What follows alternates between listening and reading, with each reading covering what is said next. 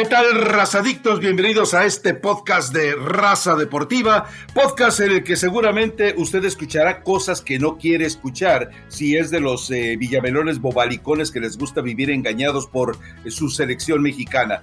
Empata a un gol y vamos a ir de lleno a revisar lo que fue esta jornada del octagonal final de la CONCACAF, pero antes, lo más importante es recordarle que como un buen vecino, State Farm está ahí. México empata con Canadá, un gol, arranca con un golazo de Jorge Sánchez y hacía creer por minutitos de fútbol, por la misma concepción del gol de México, que había oportunidad y posibilidad de que se pudiera generar un buen partido de fútbol y que además hiciera valer esa localía en el Estadio Azteca. Al final es un empate, un gol, México pierde. Eso del liderato entendemos que es por una cuestión eh, estrictamente aritmética, a final de cuentas comparte esa posición con Estados Unidos, pero lo mejor es que de una vez lo bajen de ahí, de ese pedestal donde le gusta vivir a la selección mexicana. Y por otro lado, lo más grave, el grito apareció durante el partido y el grito aparece con más vehemencia al final del partido. La selección mexicana es despedida entre vituperios, abucheos, el grito, insultos, enfado de la gente. Bueno, pues eh, eh, que se vayan acostumbrando, porque así va a ser esta eliminatoria. Falta el partido con Honduras. Recordemos que la gente de Canadá, los de pantalón largo, estaban en el estadio y que seguramente irán ante la CONCACAF y pedirán que se abra el expediente por la presencia del grito. Es decir, no importa que griten 3, 4, 5, 10, 15 mil pelagatos. El hecho del grito ya simplemente genera el reporte. Que no se detuvo el partido más de una vez, me parece perfecto. Desconozco, y más adelante lo platicaré con Elizabeth Patiño, pero sí me parece lamentable el hecho de que en la transmisión se tratara de ocultar diciendo que no, que lo que estaban gritando era México, México, y no. Eh, es decir, fonéticamente es inconfundible que griten eh, lo que sigue y a que griten México, México, México, pero bueno, eh, yo entiendo que es su chamba pero entre las chambas tampoco hay que caer en el descaro, ¿no? Elizabeth Patiño, eh, cuéntame qué, qué impresiones te deja. Eh, ahora, ahora sí le vas a querer llamar patata martirio o le vas a seguir llamando el don Tata Martino. No, le voy a seguir llamando Gerardo Martino, como debe ser Rafa. Buen viernes a toda la gente que pasa a descargar este podcast. El patata martirio, ese no, no lo había escuchado, ¿es nuevo? Ya, ya tengo algún tiempo ahí manoseándolo. Ah, ok, perfecto. Eh, pues mira, en el tema, digo, rápidamente para contestarte esa pregunta que hiciste en la introducción, en la, en la transmisión que yo vi, que fue de, de TV Azteca, eh, no lo ocultaron, dijeron apareció el grito, después dicen que empezó algún grupo de gente en el estadio a cantar el, el eh, Cielito Lindo y medio trataban de ocultar, pero fue em, iniciativa de, un sector de aficionados, ¿no? Que se dieron cuenta que había un grupo que estaba gritando ese grito prohibido y que, bueno, trataban de que con ese canto se, se tapara un poco, ¿no? Pero sí, es imposible que digan que están gritando otra cosa cuando se escucha perfectamente. Imagínate que lo podemos escuchar a través de la televisión, cómo se escuchará en el estadio, ¿no?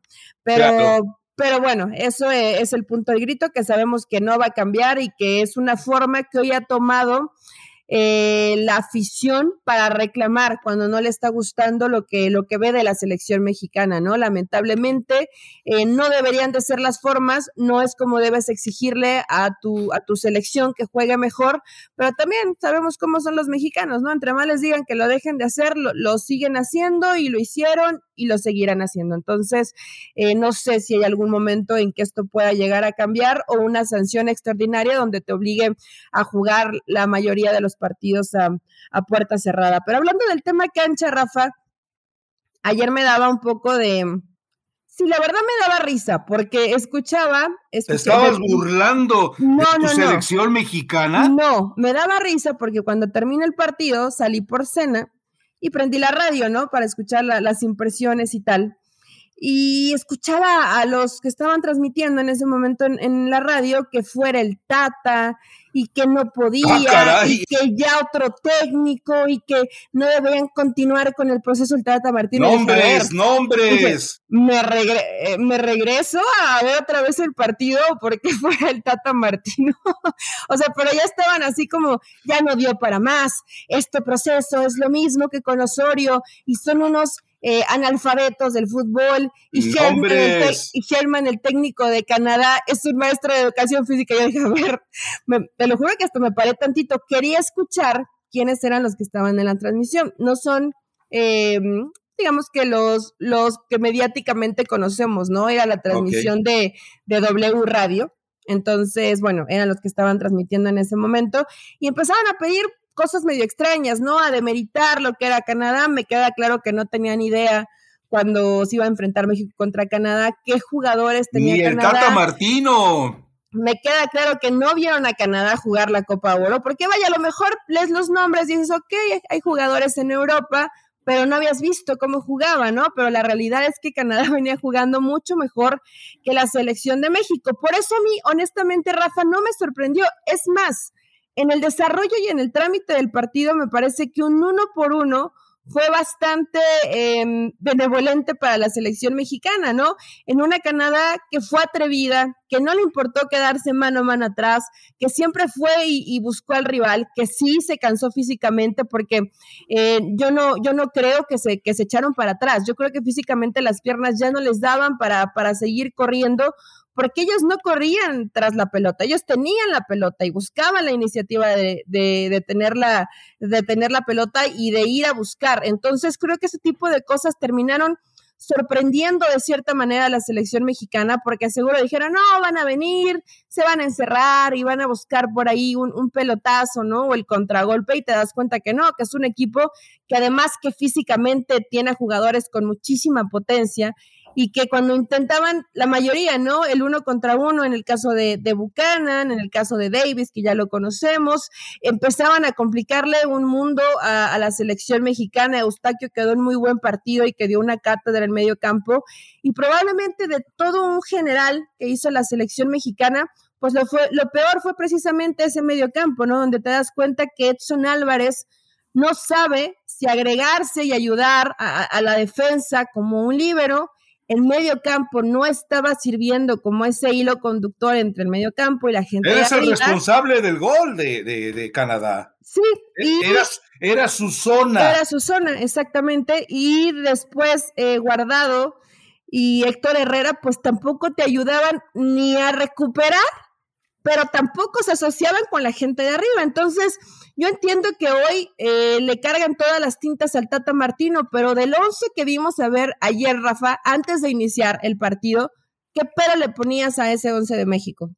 Bueno, yo sí le ponía eh, eh, que Herrera es inconstante, yo sí le ponía que Herrera me ha demostrado, no solamente en el Atlético de Madrid, sino con la selección nacional en el último par de años, que es un tipo al que le cuesta mucho trabajo carburar, que mentalmente, cuando tiene una responsabilidad, recuerda que él tuvo un problema con Miguel Herrera. Miguel Herrera le insistía en eso que no hace precisamente y de, y de nada le sirvió. Guardado, las piernas ya no le dan, Guardado es evidente que ya no puede estar a la altura de este tipo de exigencias cuando tienes eh, por tu lado a un jugador que es más fuerte que tú, más veloz que tú, atléticamente muy por encima de lo que tú tienes, y además todavía se perfuma con los 20 años y el otro ya está prácticamente agriándose cerca de los 40, pues ya no puedes estar en esta selección. Pero a, eh, final de cuentas, eh, a ver, el Tata Martino es responsable de los jugadores que elige, es responsable de la forma en la que quiere jugar, es responsable a final de cuentas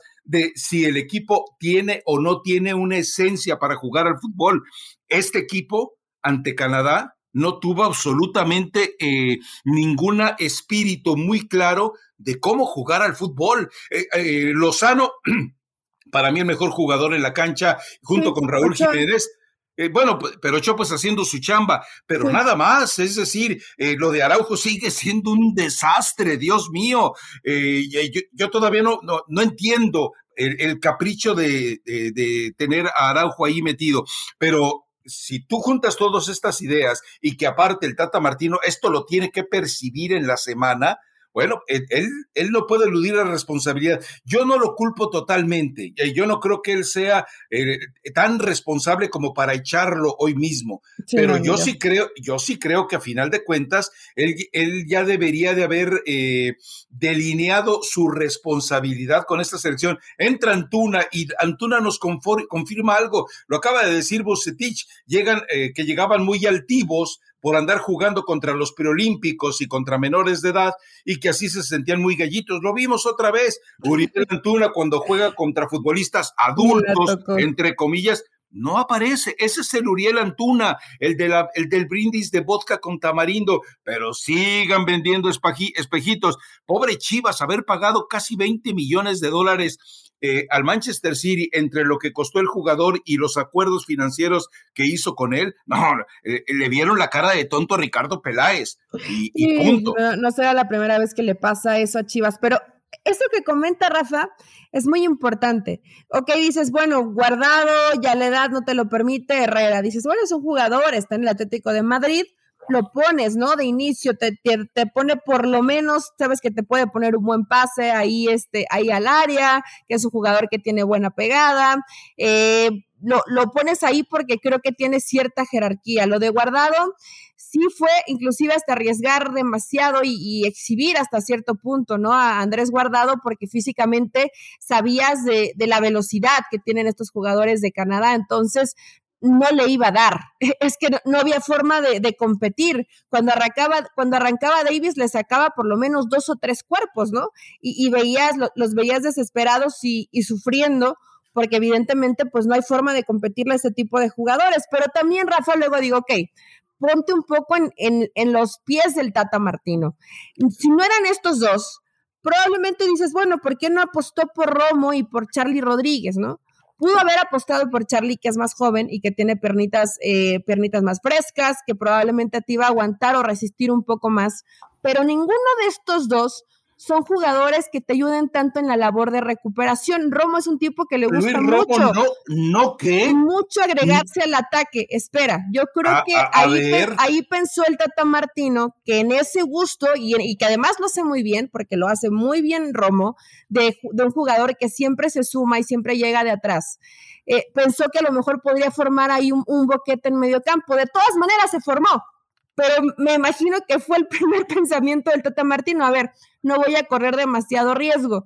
En el medio campo hay que intentar tener la posesión de la pelota. No lo consiguió, pero sí tenías alternativas como el mismo Romo, como Vega, como que si no te sale ese 4-3-3 que le gusta mucho el Tata Martino, pues juega con dos hombres arriba, que pudo haber sido Vega y Henry o el mismo Raúl Jiménez, que a mí me parece que para venir de todo lo que viene del tema de lesión, que no hay que olvidarlo, lo hizo bastante bien, sobre todo en, en el primer tiempo, pero también están pidiendo al Tata Martino, Rafa, como si tuviera un equipo por ejemplo, ayer Francia y Bélgica, pues no lo tienes. A ver, esta, esta es tu realidad. Ya dejen de pedir tonterías y que México se mira. Es que que vaya a medirse con la zona de Conmebol o que se. A ver, hay que ubicarse. Esta es la zona para que.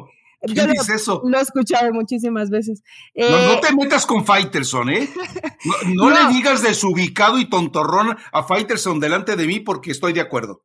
Eh, no, no, no, no, jamás me atrevería a esas faltas de respeto, pero hay que ubicarse en una realidad y lo cierto es que a mí me pareció un gran ejercicio para México porque Canadá te ubica en tu realidad, ¿no? Que, que, va a haber mucho que trabajar todavía, que con que tengas cuatro o cinco jugadores que están jugando como titulares en Europa, evidentemente lo de lo de Davis es lo más adelantado porque pues uno juega en el Bayern y porque tiene 19, 20 años, o sea, realmente es muy joven y cuando dices, ya esa edad juegas en el Bayern, en uno de los mejores equipos del mundo, juegas en selección, ¿a qué más puedes aspirar, no? Y es un tipo que físicamente eh, está impresionante el cómo te puede llegar a competir. Entonces, a partir de eso y de esas situaciones donde México se va a encontrar con muchas selecciones probablemente así, ya pensando en un mundial, pues tienes que tener mejor trato de pelota, tienes que tener más alternativas, otras formas para generar volumen de juego, para atacar.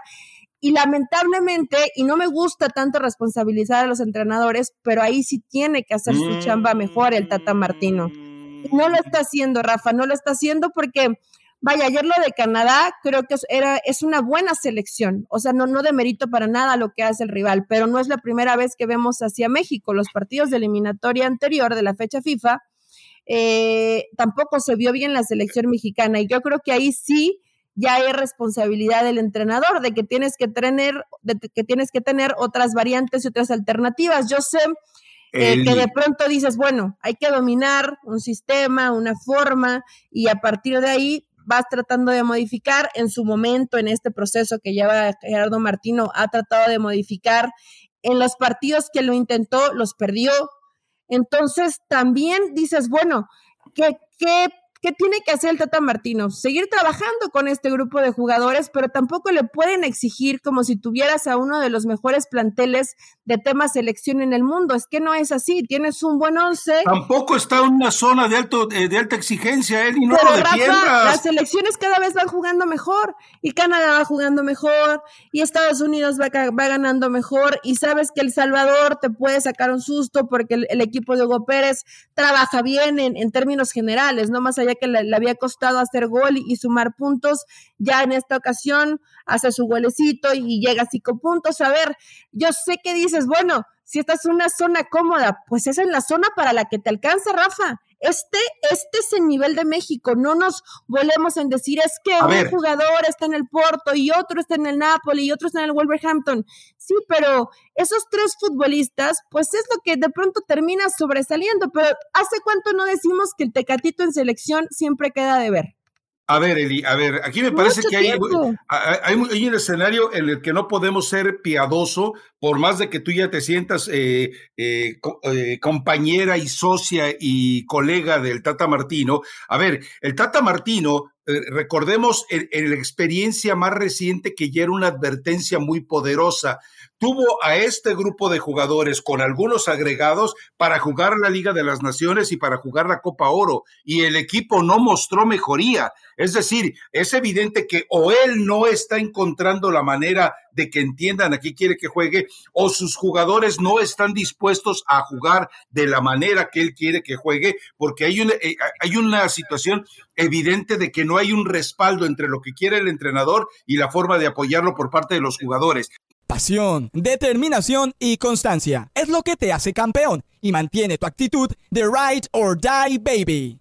eBay Motors tiene lo que necesitas para darle mantenimiento a tu vehículo y para llegar hasta el rendimiento máximo. Desde sobrealimentadores, sistemas de sonido, tubos de escape, luces LED y más. Si buscas velocidad, potencia o estilo, lo encontrarás todo en eBay Motors. Con más de 122 millones de piezas, siempre encontrarás justo lo que buscas. Y con Guaranteed Fit de eBay, tienes la garantía de que tu pieza quede perfectamente a la primera o se te devuelve tu dinero. Porque con eBay Motors, quemas llantas y no tu dinero. Con las piezas que buscas, a los precios que quieres, tu auto se convertirá en el MVP que te dará el triunfo. eBay Motors. ebaymotors.com Solo para artículos elegibles se aplican restricciones. Más allá del juego, hay algo en lo que todos vamos a coincidir. A todos nos gusta ganar. Por eso tienes que conocer los precios sorprendentemente bajos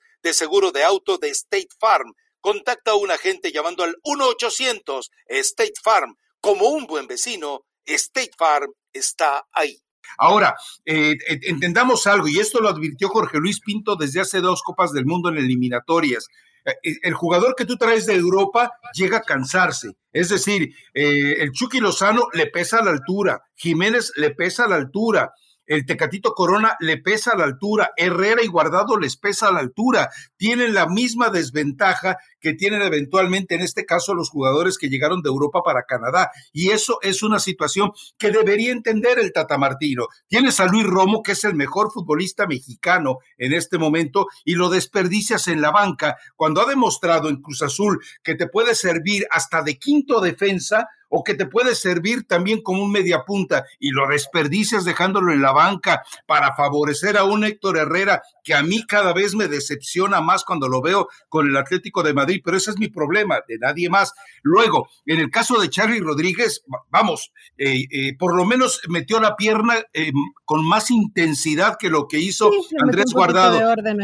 Orbelín Pineda, ok, es inestable y todo lo que tú quieras, pero por lo menos no se te va a cansar. Y sobre todo, yo creo que ya llegó el momento también de, de dejarse enamorar por los dribbling, las gambetas, los túneles, los recortes, el regate, bla, bla, bla, las bicicletas que por ahí de repente hace el Tecatito Corona y exigirle colocándole la banca. Evidentemente, con todo esto que estamos platicando, el Tata Martino tiene una responsabilidad porque él lo debe detectar a lo largo de la semana y si cuando lo detecta no lo logra eh, solucionar, ya hay un problema muy grave. Yo no quiero dejar fuera ni remotamente al Tata Martino. Rafa?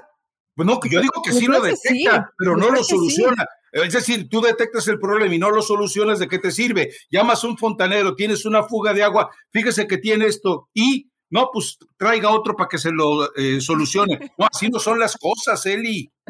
No, no, no, pero me refiero, tampoco el Tata es tonto, Rafa, ni, ni es ningún improvisado, ni creo que no sepa Le acabas de decir patata Martín y dices que no es tonto. Yo, yo, nunca le, yo nunca le diría así. Si tiene que trabajar todavía mucho más con la selección mexicana, que los aficionados ubiquen un poco en su realidad que México no es una potencia del mundo ni está cerca y que dentro de la zona de la CONCACAF lo que sí debe de preocupar un poco es que hay selecciones como la de Canadá o la de Estados Unidos que han tenido una, una mejora importante y que debería México ir de la mano con ellos, ¿no?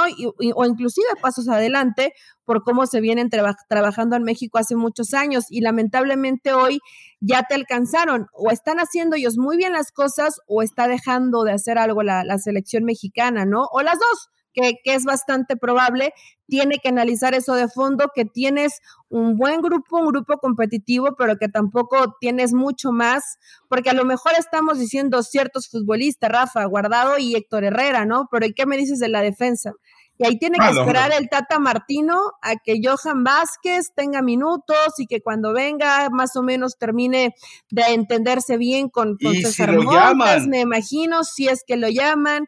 Y por izquierda Gallardo sabe que no tiene competencia porque Arteaga está vetado de Salvador la porque ya le hizo feo podría llamar, creo que sería una gran alternativa llamar a, Salvador Reyes, no sé de pronto si el Tata va, a confiar en gente joven, le, le, cuesta trabajo porque le pasaba lo mismo con Laines, ¿no? Antes Laines no le gustaba al Tata Martino, eh, hoy ya lo, lo, ha ido convenciendo, el mismo Laines tendría que estar ahí en, en la convocatoria, me parece. En la lateral derecha, eh, pues tienes a Jorge Sánchez o al Chaca, es que tampoco son jugadores que cuando tengas muchísima exigencia te puedan llegar a resolver. Entonces piden mucho, mucho para el Tata Martino con qué cuenta, con qué material cuenta el Tata Martino, ¿no? A partir de ahí, a partir de ahí creo que deberían de hacer eh, una crítica un poquito más profunda. Ayer si no me fuera extraña, por este Lozano, por este Raúl Jiménez y por un Memochoa que siempre salva la selección, no, no, no, te, comes tres o, o hasta cuatro goles, ¿no? A ver, Elizabeth Patiño, eh, eh, no sé cuánto fútbol hayas visto, evidentemente he visto un mundo de fútbol más que tú y no me vas a poder negar esto. Si tú tienes un equipo ensamblado, convencido, compenetrado, aunque sea de jugadores de medio pelo, te pueden conquistar lo que se les pegue la gana, aun cuando te enfrentes a 11 monstruos enfrente. El problema es que este equipo mexicano, ojo con esto, como les pasa a la mayoría de los entrenadores, llega a un punto en el que se siente satisfecho y empieza simplemente a descender su rendimiento. Esto lo hemos visto, eh, solamente ha habido dos entrenadores a los que no les ha pasado. Y eh, uno, Ricardo Lavolpe, que también en la Copa del Mundo prácticamente fue, una vergüenza, a excepción del partido contra Argentina. Le pasó a Miguel Herrera eh, prácticamente en, en, un solo juego y con un solo jugador, pero Miguel Herrera le dio una consistencia. ¿Por qué? Porque su periodo fue corto. El, futbolista mexicano en selección nacional es un monstruo que se tiene que tragar varios entrenadores para llegar con algo competitivo a la fase final.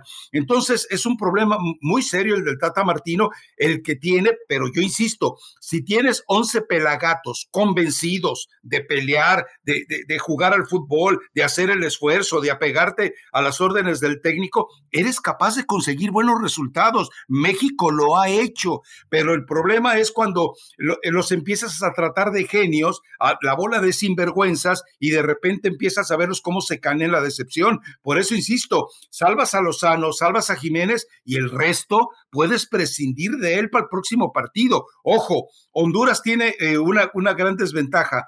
Está sin eje de ataque. Ojo, el Salvador pretende resucitar, lo consiguió con la victoria sobre Panamá, pero todavía le queda chamba pendiente antes de enfrentar a México.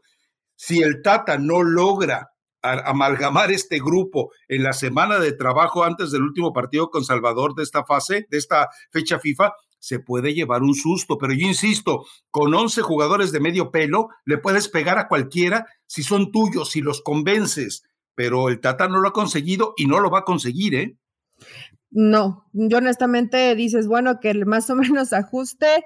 Lo de Honduras, vaya, no, no le ha pasado bien Fabián Coito y dudo mucho que cambie mucho esta versión de, Honduras, Rafa. Creo que lo de Honduras eh, va a ser muy complicado que pueda llegar a, mejorar mucho, si bien Keylor Navas salvó por ahí algunas oportunidades.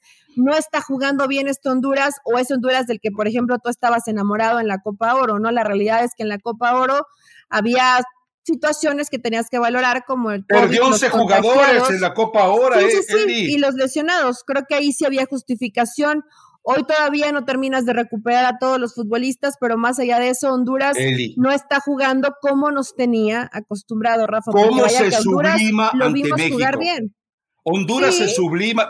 El mejor partido de la eliminatoria lo va a dar pero precisamente contra México. Rafa, y están presionados. Ajá quieres ponerle unos pastes ahí de, apuesta, pero bueno, en fin, eh, eh, yo, creo que eh, a lo, que sí creo yo, y ese es un tema que también quería platicar contigo en el podcast, es el de, ¿recuerdas cuando le salió todo mal a Osorio?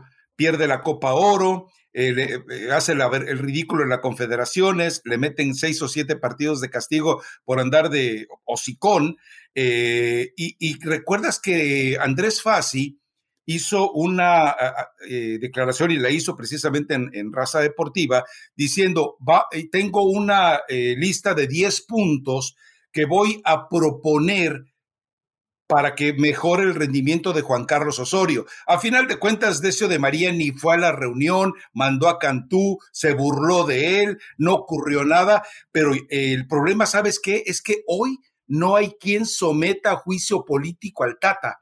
No hay, eh, no hay, no hay un, directivo, o sea, eh, Jesús Martínez ya me lo espantaron tanto que mandó ahí al, hermano que yo creo que lo tenía sin hacer nada y dijo, ahora le voy a dar la cara por mí, pero ya no está Jesús Martínez, ya no está Jorge Vergara, eh, ya, bueno, ya, no hay ningún directivo de peso que se plante ante John de Luisa, que ya le, algunos le dijeron, Tigres, Monterrey, eh, Toluca ya le dijeron, oye, no queremos otra vergüenza, ¿eh? No queremos otra angustia como para el Mundial de Brasil. Bueno, pues eh, el problema es quién lo lleva a juicio político al Tata. ¿Quién tiene los pantalones, la sabiduría, la personalidad, la convicción y, sobre todo el respaldo? ¿Quién la tiene? Nadie. a ver, ¿quién, va a ir? ¿Los directivos de Mazatlán? Ajá, pues ya sabemos que, comparten la multipropiedad y, siempre sometido TV Azteca por las decisiones de Televisa. Eh, ¿Quién más? Eh, Monterrey, González Orrelas ya está asqueado del fútbol.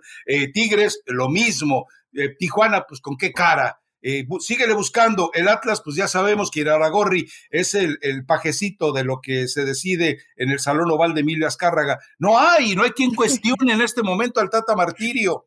Sí, eso, eso, fíjate, creo que eso es el principal punto. Yo decimos, creo que el Tata sí se da, se da cuenta, tiene que haber autocrítica, tienes que tener otros planes ante este tipo de selecciones, porque desde un colectivo y desde el fútbol ponerlo bien eh, a ras de pasto y tratar de tener la posesión de la pelota, que es lo que tendría que hacer bien México, porque es lo que habitualmente le sale bien, eh, pues no, no vemos mucho de, esta selección mexicana hoy. Pero después de eso, ¿quién, ¿quién termina el partido y se puede acercar con el Tata y decirle, a ver, Tata, no está jugando bien la selección, por qué no están jugando bien, qué jugadores ves que de plano no te están rindiendo y, de cierta forma mándalos a la banca para que, para que sientan que por más que vengan de Europa o por más que tengas un lugar de privilegio dentro de la selección, si no estás tendrás que comer banca un tiempo, pero no hay nadie, Rafa, o sea, no hay quien cuestione, porque además quien se acerque y cuestione, que en este caso,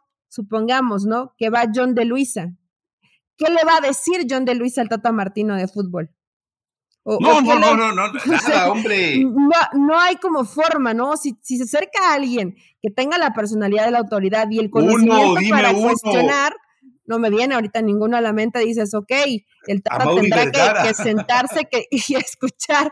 No, no creo pero si, pero si no hay, se vuelve doblemente complicado, ¿no? Porque al final hoy, pues la selección mexicana va en ese tema a la deriva de que el entrenador haga lo, lo, que crea que es lo más conveniente y te estás dando cuenta que hoy no estás convenciendo a un grupo que futbolísticamente la selección mexicana no se ve bien, que no hay argumentos como para intentar vencer a selecciones que no solamente tienen calidad individual, sino también colectiva y que hay varios futbolistas por debajo de su nivel y que creo que por lo menos tal vez como una llamada de atención o un castigo, no sé qué tanto sea castigo para los que están en Europa si lo quieres hacer, pero que las futuras convocatorias tal vez dices, bueno, no llamo a Héctor Herrera, no llamo a Tecatito y que salgas a una conferencia y decir, no los llamo porque han tenido un nivel muy bajo al rendimiento que estamos esperando en selección mexicana dudo mucho, ¿no? Que pase eso, pero a lo mejor sería una llamada de atención para tratar de, despertar a una selección mexicana que por momentos, si no fuera por, por el coraje y el ímpetu que le pone Lozano y, y, Raúl Jiménez, pues parece una selección de zombies, ¿no? De, de, muertos vivos en la cancha que no reaccionan, que simplemente se dedicaban a perseguir la pelota y a perseguir a los jugadores de, Canadá. Y eso no te va a llevar a, a, nada bueno. Yo te digo, México probablemente sí, vas a estar en el Mundial, pero Rafa, con este nivel futbolístico, no avanzas de la fase de grupos, ¿eh? Nada de no, para nada. Ya, nada de que el quinto partido, bueno, de fase de grupos, no avanzas. Lo que le podría pasar es que terminara como cabeza de grupo. Porque si, si terminas como cabeza de grupo, te van a meter a un león rasurado de Europa, a un león rasurado de Sudamérica, y ahí ya se acabó el encanto. A ver, el, problema también es, de tres personas. El Tata Martino, John de Luisa y Gerardo Torrado dijeron, para México, cada partido de este octagonal es como jugar una final.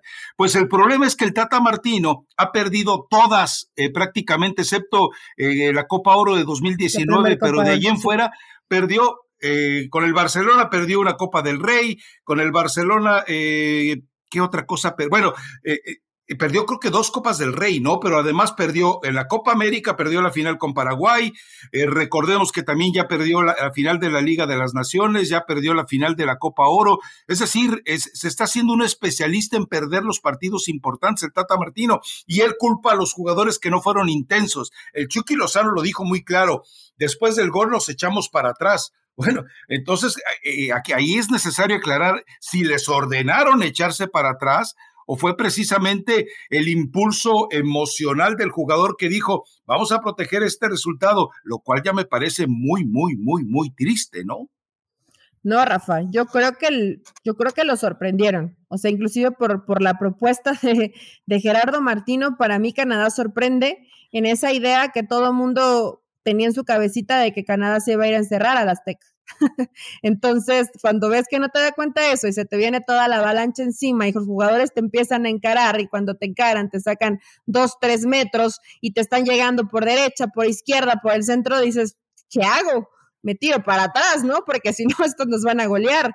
Eh, yo creo que fue más bien que terminan sorprendiendo a la selección mexicana y qué bueno para México que cayó el gol rapidito, ¿eh? Si no, yo no sé si hubiera podido caer un gol un poco más adelante cuando Canadá ya se veía mucho mucho más cómodo en la cancha. Pero bueno, tendrá que trabajar y para toda la gente que cree que es muy fácil y que descalifica al Tata Martino, yo creo que también por su cabeza pasó segundos eh, de decir, bueno, hago una modificación, pero por ahí estos me dan la vuelta y, pierdo ante Canadá en el Azteca.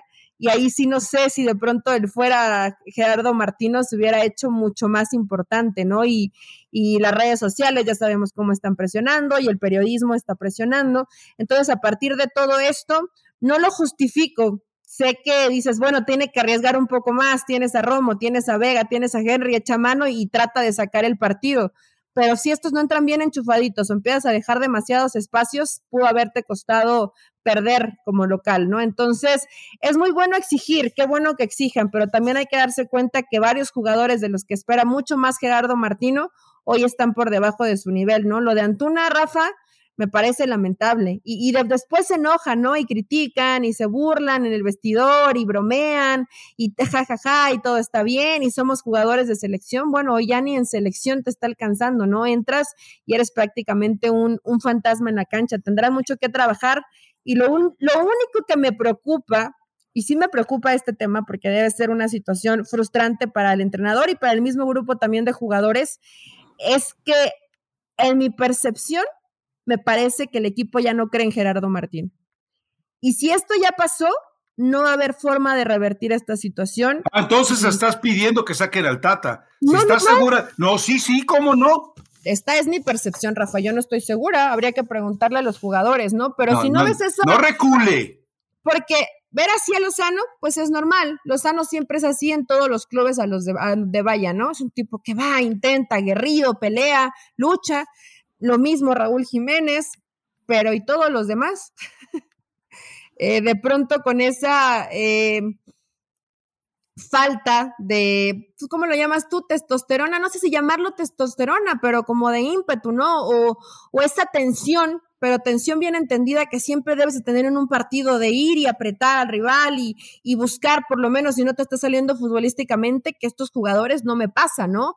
Y si no pueden el uno contra uno, en la marca escalonada, uno me espera atrás, pero México, pues muy gris, sin personalidad. La gente que estuvo en el Azteca, estuve platicando un poco con ellos, porque una cosa es la percepción que a lo mejor tenemos desde la televisión, y dicen que, que un partido, así como se veía el clima, pues frío, la afición más preocupada por estar afuera gritándole al portero o entre ellos, entre porras, estarse ahí como medio peleando a realmente apoyar a la selección.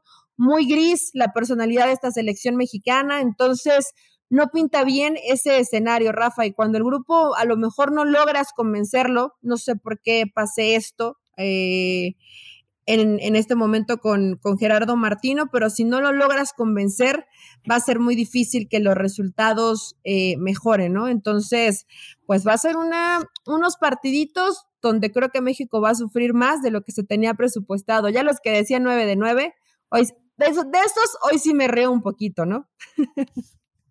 En fin, pero a, eh, a ver, quedan dos escenarios. Uno, vamos a ver hasta dónde repercute todo esto de la, eh, del grito, que también yo imagino que puede generar una... Y, si vuelve México a verse mal ante Honduras, va a volver a aparecer el grito, aunque quieran en las transmisiones eh, callarlo, mentir y silenciarlo. Y por el otro lado, el Estadio Azteca ya nadie lo respeta. Eso, sáquense de la cabecita. El Estadio Azteca vacío eh, impresionó a muchos, pero hoy a los que debe de impresionar ya no los impresiona, que es a los. Eh, Creo que le pesa más al local que al visitante, ¿no? Estaba ahí en el Azteca. Lamentablemente. Y El Salvador no va a ser fácil, Rafa, pero creo que sí, eh, perdón, en el tema de Honduras le puedes competir un poco más porque son de una idea futbolística o de una forma de jugar más parecida a la, a la que tiene México, ¿no? Que no va a valerse tanto de, de potencia ni, ni, de velocidad, sino que va a ser un equipo que va a intentar tener la pelota y que honestamente últimamente Fabián Coito ha apostado más a, defenderse bien y después buscar a la gente de arriba, ¿no? Que en este caso él, es Ellis. Y El Salvador, pues eh, creo que sí va a ser el rival que te va a exigir de la misma manera que te exigió Canadá. Entonces, si México rescata de lo que le resta cuatro puntos, creo que sería bastante bueno por el nivel futbolístico que le estábamos viendo a la selección mexicana, ¿no? Ya no te quiero decir si no puede ganar ninguno de los tres. Ahí sí no, no sé si de pronto la continuidad del Tota Martino eh, empiecen a, a, cuestionarla. Las altas esferas, donde bien dices, bueno, pues ¿quién le va a llegar a cuestionar? No le puedes a lo mejor debatir de fútbol, pero si no te gustan los resultados, pues gracias por participar, ¿no? Definitivamente. Bueno, eh, terminemos aquí el podcast el día de hoy. Estaremos el lunes ya con las reacciones del partido de México contra Honduras. Elizabeth Patiño, ¿alguna recomendación musical? A mí se me ocurren muchas de Paquita, la del barrio, para e, ese personaje que tú llamaste lamentablemente Patata Martirio y para el resto de sus jugadores, pero yo, prefiero escuchar a ti. a la gente le gusta mucho que recomiendes canciones de de Paquita, la del barrio. Entonces, recomiéndale, Rafa, adelante, porque honestamente, pues sí traigo recomendación, pero siento que no va con el tema.